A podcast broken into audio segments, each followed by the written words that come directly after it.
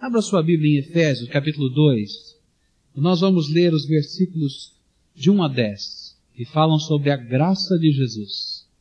Aquilo que Jesus quer fazer, aquilo que Jesus faz na vida daqueles que ouvem a sua voz e não são surdos de alma. E é difícil a gente entender a graça de Deus se não compreender o que Jesus quer fazer conosco. Quando a gente olha para o mundo de hoje e começa a ver o que está acontecendo, e graças a todos os meios de comunicação a gente pode perceber o que acontece do outro lado do mundo em um instante, via satélite. E nós podemos ver num piscar de olhos, através de toda essa comunicação, o que está acontecendo na Terra.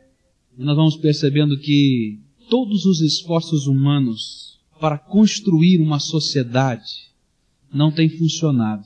A gente vê os problemas econômicos acontecendo não só no Brasil.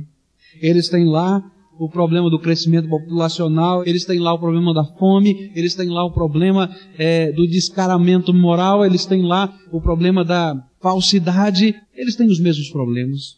Nós vamos vendo os conflitos sociais, nós vamos vendo uma decadência moral tão grande que envolve essa terra, violência, desonestidade, promiscuidade sexual como nunca, e de repente a gente vai percebendo que o homem, apesar de toda a tecnologia, tem sido incapaz de dirigir aos seus próprios negócios, ou criar uma sociedade justa, como ele quer, livre, humanitária e tranquila. Ruiu tudo isso. Ele quer, mas não consegue. E então descobrimos que o próprio homem está fora de eixo. E a resposta disso está aqui nesse texto que lemos. O que fazer? A palavra de Deus aqui vai nos ensinar qual é a condição do homem hoje, da sua natureza, na sua estrutura e o que Jesus quer fazer conosco, o que é a graça de Jesus. Sabe qual é a natureza do homem? Olha isso, se você está com a sua Bíblia aberta, no capítulo 2, no versículo 1, ele vai dizer o seguinte: Estando vós mortos nos vossos delitos e pecados. A condição do homem hoje é a condição de morte. Estão mortos. É isso que a Bíblia diz. Você vai me dizer, mas pastor, o povo está aqui, as pessoas estão aqui, tem gente atleta aí, correndo pela cidade, como é que o povo está morto? A Bíblia diz que eles estão mortos espiritualmente, nos seus delitos e nos seus pecados. A palavra delito significa um, um passo em falso, uma travessia de uma fronteira conhecida, o desvio do caminho certo. E é isso que está acontecendo com o homem hoje. Nós sabemos o que é bom e acabamos fazendo, sabendo o que é bom, o que é mal. E muitas vezes, tendo consciência disso, nós optamos pelo mal. Sabemos o que é justo, sabemos o que é verdade e às vezes estamos nas decisões da nossa vida colocando o pé do outro lado. A palavra de Deus diz que nós estamos mortos nos nossos pecados. Esse é o outro conceito de erro diante de Deus. Pecado é não atingir o alvo, é não chegar no padrão, é não alcançar aquilo que deveríamos ser. Então, às vezes, não queremos fazer alguma coisa errada, mas não chegamos a fazer o bem e ficamos então naquilo que de não alcançar ali aquele limiar. E então, a palavra de Deus está dizendo: olha, o povo está morto nos seus pecados de comissão e nos seus pecados de omissão, ou porque quer, ou porque não consegue. Estão mortos. Mas o que é essa morte? A palavra de Deus vai nos dizer que esta morte é ser alheio de Deus, separado de Deus, do Deus vivo. É morte da alma, morte do espírito. Seus olhos estão cegos para a glória de Jesus, os seus ouvidos estão surdos à voz de Jesus. E à voz do Espírito Santo, não tem amor por Deus, ainda talvez até acreditem em Deus, mas lá dentro não tem aquele amor, aquele prazer de estar na presença de Deus, nenhuma consciência sensível à sua realidade pessoal, não, ali dentro está morto. Nenhum impulso do seu espírito em direção a Deus, nenhum anseio pela comunhão com o povo de Deus, estão indiferentes a Ele, como um cadáver. Com certeza você já viu um funeral. É uma coisa estranha. Especialmente quando a gente participa de um funeral de alguém querido nosso. Pessoa tão querida, amada, e vê num caixão. Olha lá o semblante dele, igualzinho, o corpo dele, o terno dele, a roupa dele. Não adiantava tocá-lo, Porque não havia resposta. Isso é morte espiritual. É quando Deus vai ao nosso encontro, toca o nosso coração, mexe conosco e nós somos como um cadáver num caixão. Não há resposta. Nós fechamos os nossos olhos, fechamos a nossa mente e não há intimidade e não há comunhão e nós não estamos na presença de Deus. Morte. Essa é a condição do homem. A palavra de Deus está dizendo que o mundo está como está, porque o homem, na sua natureza, está morto espiritualmente. É preciso que haja uma ressurreição. Segunda condição do homem, nesse contexto do mundo hoje, a Bíblia nos apresenta, é escravidão. É isso que a Bíblia vai nos dizer. Vai dizer no versículo 2, exatamente isso. Olha comigo o versículo 2. Nos quais delitos e pecados outrora andastes, segundo o curso deste mundo, segundo o príncipe das potestades do ar, do espírito que agora opera nos filhos da desobediência. Existem três grandes forças que escravizam o mundo e o homem de hoje. E esse homem que está morto espiritualmente está escravizado por essas três grandes forças. A primeira grande força de escravidão é aquilo que a Bíblia chama de mundo, curso deste mundo curso desse século. A palavra curso é o século do mundo. É uma ideia bem grega, né? Daquilo que estava acontecendo. A era do passado, que era a era sem Deus. O século sem Deus. O século que viria, o século de Deus, porque Jesus se colocaria nessa terra. O mundo. Sabe qual é o conceito de Deus no mundo? É a sociedade organizada sem referência alguma de Deus. Independente de Deus. É isso que está aqui hoje está aí no mundo, numa situação geral. Temos lá os nossos governos, os nossos países, mas não existe referência de Deus. Nós estamos tentando nos organizar, tentamos nos achar, mas não existe referência de Deus. Porém, esse mundo imprime dentro de nós algo que nos escraviza, que são os sistemas de valores sociais que estão alienados de Deus. E esses sistemas de valores começam a permear e dominar a sociedade e subjugar as pessoas à escravidão. Querem ver? Por exemplo, coisa bem simples. Pega uma turminha de adolescentes, né? seus 16 anos de idade. Nós vamos entender bem o que eu quero dizer. Se ele não tiver aquele tênis que está na moda, aquela camiseta que está na moda, ou roupa que está na moda, enfim, aquilo que o identifica com os seus outros companheiros, ele se sente um alienado do mundo, parece que está morrendo. E a gente pode sair em alguns lugares e a gente vai achar uma coisa até estranha, né? Se você tem um cabelo branco como eu, faltam alguns cabelos como alguns, você vai começar a analisar e vai sentir uma coisa estranha. Você vai ver pessoas e grupos de pessoas vestidas exatamente igual aqueles amiguinhos, às vezes com a mesma cor de roupa, o mesmo estilo de cabelo, tudo igualzinho. E parece que essas coisas estão nos empurrando. Mas não é só nisso que eu estou falando, de escravidão do mundo. Esse é um exemplo tão pequenininho. Se esse fosse o problema do mundo, seria tão fácil resolver. Mas não é, porque assim como acontece lá, acontece em outras coisas. Ideias são colocadas. O repúdio de Deus é colocado nos nossos corações materialismo colocado nos nossos corações. Nós vivemos uma sociedade, você é assim, materialista, dinheirista. Parece que se faltar alguma coisa lá no banco, né?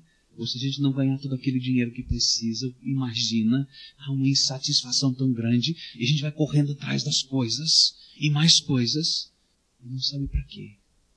A imoralidade dentro desse conceito de mundo está sendo semeada a família não vale mais nada. Para quê? Se privar até o casamento, isso é coisa do passado. E de repente a gente vai vendo o mundo escravizando as nossas mentes. Hoje em dia eu fico angustiado de ver a quantidade de pessoas jovens e adultas envolvidas com drogas, porque esta é a consciência desse século. Nós precisamos curtir a vida que a vida passa tão rápido. Mas esse é o mundo que nos escraviza. Pornografia, os desejos incentivados, os namoros indecentes, os casamentos abertos. Esta é a consciência desse século. E a Bíblia diz que o homem tem sido, por natureza, escravizado pelas consciências de cada século, de cada era, de cada momento. e nós estamos escravizados. Essa é a nossa condição. A Bíblia vai dizer que nós estamos sendo escravos também, não somente dessa escravidão cultural, mas estamos sendo escravos também das nossas inclinações da carne. É isso que ele vai dizer no versículo 2. O espírito segundo o curso desse mundo, segundo o espírito da potestade do ar, segundo o espírito que agora opera nos filhos da desobediência, e antes, versículo 3, entre os quais todos nós também antes andávamos nos desejos da nossa carne, fazendo a vontade da carne e dos pensamentos. E de repente então esse homem escravizado por esse conceito cultural, ele começa a ser escravizado também pelos desejos errados da carne e desejos errados da mente. Deus colocou em nós desejos, impulsos, e eles são bons. Faz parte da nossa natureza boa. Mas eles têm sido corrompidos. E por natureza, desde o pecado, lá em Adão, esses desejos têm sido corrompidos dentro de nós. E então nós vamos caminhando para todas as formas de pecados contra o nosso próprio corpo. Alguns já falei. As bebedices, as drogas, a preguiça, o sexo pervertido, são coisas boas. Quem não gosta, Deus criou o sono para ser experimentado e quem não dorme é uma pessoa que está com problemas sérios, precisa dormir. Mas quando a nossa vida é só sono, preguiça, há alguma coisa errada dentro de nós. Deus inventou o sexo e isso é uma benção. Mas quando os desejos se exacerbam, quando nós começamos a ter paixões malucas, diabólicas, nós nos tornamos escravos dessas coisas os desejos errados da mente, soberba intelectual, a falsa ambição, a rejeição da verdade, pensamentos vingativos. Nós vamos cultivando dentro de nós. Até podem vir disfarçados, mas continuarão sendo egocentrismo, inveterado, escravidão. Esse é o mundo. Essa é a natureza do homem. Há uma terceira força que escraviza. E está no versículo 2. Vamos voltar lá ao versículo 2. Nos quais outrora andaste segundo o curso desse mundo. Segundo o quê? O príncipe do quê? Das potestades do ar. O espírito que agora opera em quem? Nos filhos da desobediência. De quem é que ele está falando aqui? Satanás. Sabe o que ele está dizendo aqui? Existem três grandes forças nesse mundo controladas por Satanás o mundo com suas filosofias, os desejos da carne e da mente e esse espírito de rebelião contra Deus que existe no coração de cada homem. E nós nos tornamos escravos dessas coisas. Sabe o que é escravo? Aquela pessoa que está acorrentada e não consegue sair dali. E esta é a condição do mundo. O mundo olha para tudo isso diz: Eu não quero isso. E você olha para tudo isso na sua vida, com as manifestações disso na sua vida, e diz: Eu não quero isso para mim. Eu quero alguma coisa diferente, eu quero alguma coisa melhor. Mas de repente aquela correntinha que você vai caminhando como um cachorro preso e vai até a beira da porta de saída, mas chegou ali ao limite da corrente, você tem que voltar. E assim acontece. Essa é a condição do homem. É disso que a Bíblia está falando mas há uma esperança, há uma vitória, há um poder que nos liberta, há um poder que nos liberta. Tudo isso vai nos levar a uma condição. Nós nos tornamos filhos da ira de Deus. Versículo 3. Olha só o que vai acontecer. Éramos, por natureza, lá no finalzinho, filhos da ira, como também os demais. Isso significa que esta condição em que nós nos encontramos por natureza nos afasta de Deus, já estamos mortos. E um dia, quando nós nos apresentarmos diante do, do tribunal de Deus, a justiça de Deus terá de ser manifestada. Esse mundo escravizado, esse mundo morto espiritualmente, já está condenado, é isso que a Bíblia diz. São filhos da ira. E agora, pastor? Então agora eu quero falar sobre a graça de Jesus aquilo que Ele pode fazer. Porque essa foi a minha condição. Eu não estou falando dos outros, não, eu falei de mim mesmo, antes de conhecer a graça de Jesus. Esta é a sua condição.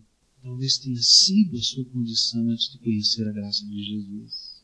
Para alguns, talvez essa esteja sendo a sua condição, porque ainda não conhece, não tomou posse da graça de Jesus.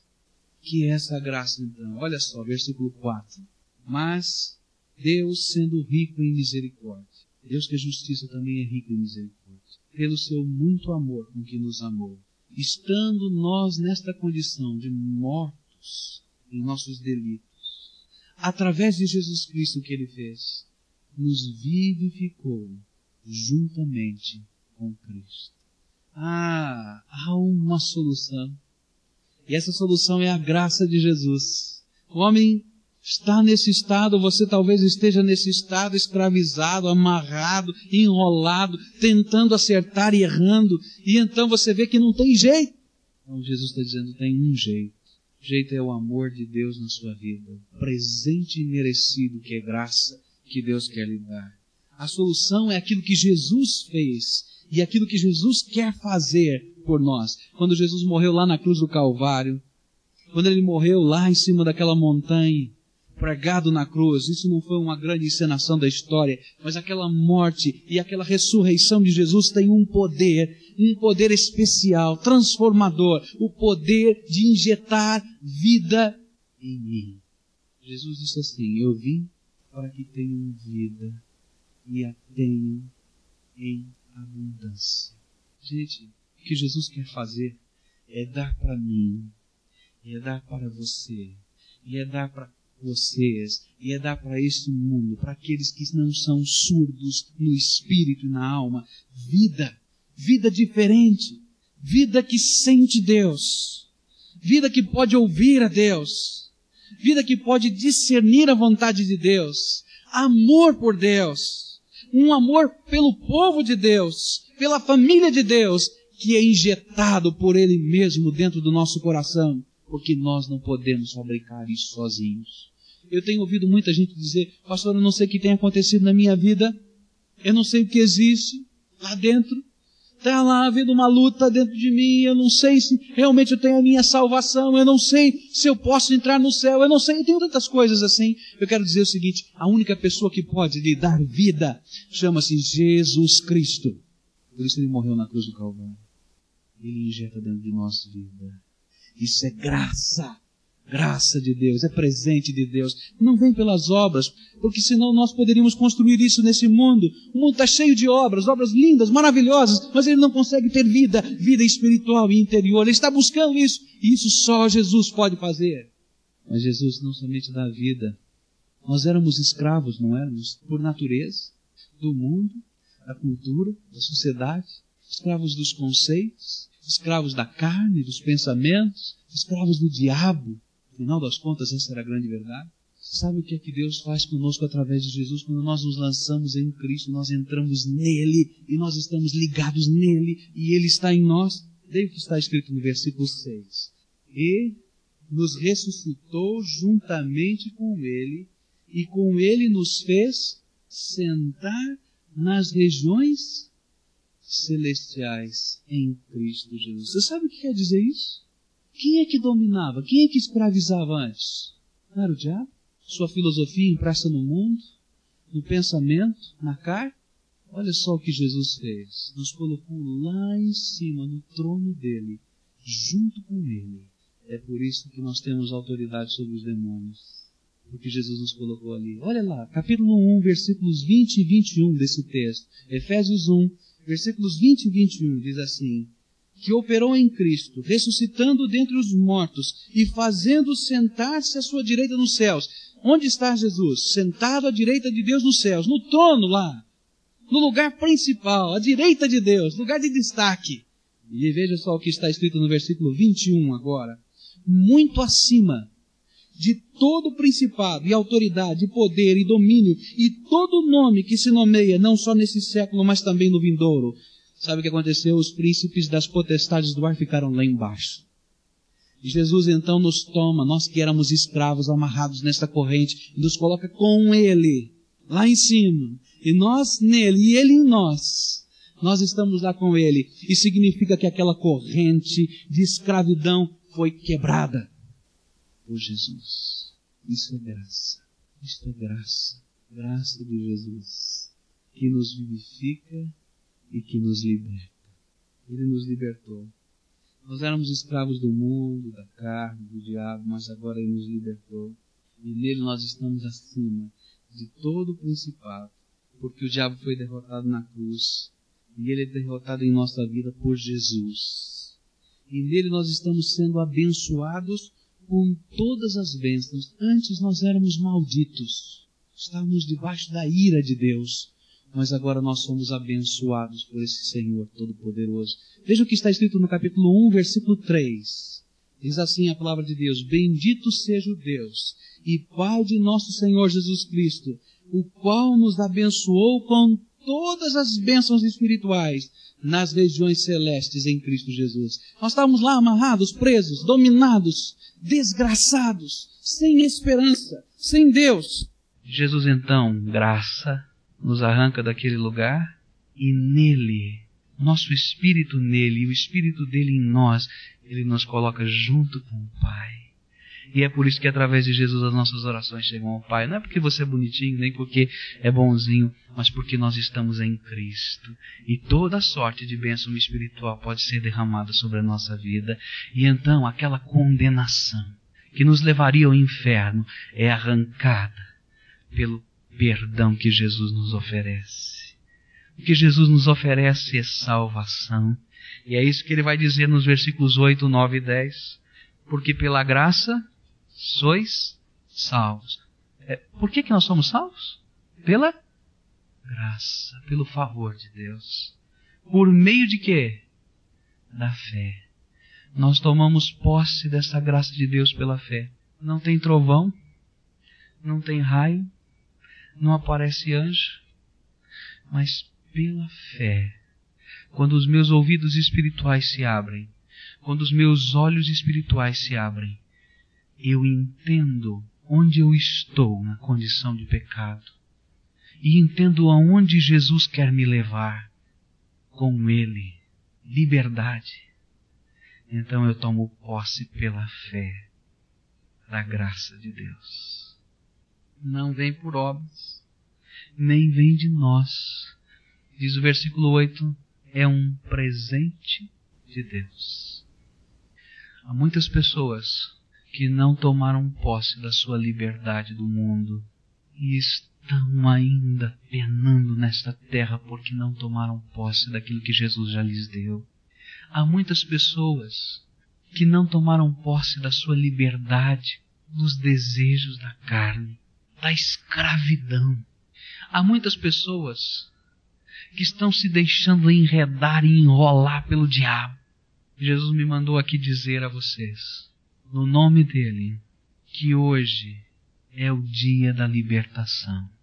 Pastor, mas como é que acontece a libertação? É graça de Deus que você toma posse pela fé. Não vai ter anjo, não vai ter raio, não vai ter trovão, você não vai ver sinal no céu. É um presente de Deus que Ele está lhe oferecendo agora. Se você pode ouvir a voz do Espírito Santo agora, você pode tomar posse desse presente pela fé. Só isso. O Senhor me mandou dizer que há muitas pessoas que estão sem poder espiritual, são crentes que estão vazios do poder do Espírito Santo, porque não tomaram posse, que estão assentados nos lugares celestiais em Cristo Jesus. E hoje, o meu Senhor Jesus Cristo me mandou dizer que é o dia em que Ele quer derramar do seu poder sobre a sua vida. Mas como é que é isso? Eu quero dizer de novo, é graça de Deus. Não sai dessa mão aqui, porque essa, essa mão é pecadora como a sua. Sai da mão de Deus. E isso é graça. Favor imerecido. Presente de Deus. Que você toma posse pela fé. Há pessoas que têm ouvido a mensagem do Evangelho muitas vezes. Ouvem, ouvem, ouvem mas ainda não tomaram posse da graça de Deus. E continuam escravos. E continuam condenados. E continuam mortos. Não têm uma experiência de entrega da sua vida a Jesus, não têm o selo do Espírito Santo, não têm a certeza da salvação. E hoje é o dia da graça de Deus, porque Ele quer derramar essas coisas sobre você. Graça Graça de Deus que é derramada sobre nós. Essa é a graça, a graça eterna de Jesus. É isso que é derramada sobre todos aqueles que pela fé tomam posse dela. E nesta hora, o Espírito Santo de Deus com certeza está trabalhando no seu coração. Deus enviou seu Filho, enviou Jesus, seu Filho, de seu amor e perdão nos dá. Na cruz morreu por meus pecados, mas ressurgiu e vivo com o Pai está. Porque Ele está vivo, sentado nas regiões celestiais. E eu, pela fé, quando aceito a graça de Jesus, me assento com Ele. Eu posso enfrentar o amanhã. Sabe por quê? Porque Jesus me dá vida abundante. Eu vim para que tenham vida e vida em abundância. Sim, vivo está Jesus. E eu não preciso temer a morte, não preciso temer as lutas dessa terra, eu não preciso temer os problemas que nos cercam. Eles existem e nos cercam mesmo, é verdade, mas eu não preciso temer. Por quê? Pela fé. Estou sentado com Ele lá nas regiões celestes e a minha oração chega ao Pai, que é Senhor de todas as coisas e Ele manifesta o seu amor por mim. Não estou dizendo que não vão existir mais problemas, não vão existir muitos, mas nós vamos ter vitória. Vitória por Jesus Cristo, liberdade por Jesus Cristo, vida abundante por Jesus Cristo. E o futuro? O futuro é Jesus, aqui dentro do meu coração, porque é a única coisa que vale a pena. O dinheiro passa, a beleza passa, o sucesso passa, tudo passa. Mas aquilo que de Deus é semeado no nosso coração dura para sempre, diz a palavra de Deus. E isso é graça de Deus. Porque um dia, quando passarmos dessa vida e entrarmos no juízo de Deus, nós que éramos filhos da ira, que ouviríamos o juízo de Deus dizendo: Você não pode entrar aqui, teu lugar não é aqui. Jesus vai se apresentar diante de mim, oh glória por isso, glória a Jesus por isso. Diante de mim, à minha frente, dizer: Pai, por ele eu morri, e nele, aqui dentro, eu vivi. E o Pai vai dizer: Entra no gozo do teu Senhor servo bom e fiel. Eu acho que eu vou ficar olhando para a direita e para a esquerda para ver se é comigo mesmo. Mas é assim que vai acontecer porque isso é graça. Graça de Jesus que eu posso aceitar, tomar posse pela fé. Curve sua fronte agora, enquanto o piano está tocando, você vai orar a Deus. Veja aí nós falamos aqui e entendemos a nossa condição de homens. Oh Pai, nós entendemos que sem o Senhor não há esperança. Não há esperança espiritual, não há esperança de vida eterna, não há esperança para os dias de hoje, Senhor. Porque aquilo que de bom queremos fazer, acabamos não fazendo. E aquilo que de mal não queremos fazer, isso acabamos fazendo. Ó oh, Pai, nesta hora, pela fé, cada uma dessas pessoas que aqui estão, estão diante do Senhor porque ouvindo e vendo, Senhor, a manifestação da tua palavra, creram que o Senhor tem uma graça para a vida deles. Esta graça conquistada lá na cruz do Calvário e pela fé, só pela fé, eles estão tomando posse agora, Senhor, dizendo: Oh Pai, eu quero que seja minha esta graça que o Senhor tem dado. E eles estão abrindo os seus corações, e eles estão abrindo as suas mentes, e eles estão abrindo, Senhor, as suas almas, e eles estão pedindo agora, Senhor, cela com o teu Espírito Santo a minha vida. Ó Pai, eles estão lá no íntimo dizendo: Senhor, eu preciso do poder do Senhor sobre mim, para que as cadeias que ainda me escravizam sejam quebradas pelo poder do sangue de Jesus. E nesta hora, Senhor, quero dizer que eu não tenho esse poder e que nenhum homem na terra tem esse poder, nem os anjos têm esse poder, mas Jesus Cristo, nosso Salvador, tem esse poder, porque as, as Escrituras Sagradas nos dizem assim. E pela fé, Senhor, nós estamos tomando posse dessa libertação agora. E nós te pedimos, Senhor, que o sangue de Jesus quebre essas cadeias. E pela fé, Senhor, na tua palavra, eu declaro quebradas essas cadeias pelo poder do sangue de Jesus Cristo. Ó oh, Pai, pela fé, nós tomamos posse nessa hora. Pela fé, Senhor, nós declaramos que essas pessoas estão sendo vivificadas pelo Espírito Santo de Deus. Porque a tua palavra nos diz que isso é verdade e nós cremos nesta graça do Senhor. Ó oh, Pai, derrama vida abundante sobre cada uma dessas pessoas. Ó oh, Pai, permita que a alegria da salvação esteja sobre eles, que o poder do Espírito Santo de Deus esteja sobre eles, que a paz do Senhor Jesus esteja sobre eles, que o conforto do Senhor esteja sobre eles, que, Senhor, a visão espiritual possa estar sobre eles, o discernimento possa estar sobre eles, de modo, Senhor, que eles possam viver segundo a graça de Jesus daqui para frente. Ó oh, Pai, só o Senhor pode fazer isso. E nós cremos que isso não vem das obras, que nós não podemos fabricar, mas agora pela fé nós tomamos posse Ó oh, Pai, cada uma dessas pessoas que estão aqui estão tomando posse pela fé e nós te agradecemos por isso, porque cremos que nesta hora já aconteceu, porque o Senhor não mente e é verdade a tua palavra. E nós declaramos derrotados todos os principados e potestades e toda a algema do maligno, porque o Senhor já os libertou em Cristo Jesus pela graça. No nome de Jesus nós oramos. Amém, Senhor Jesus.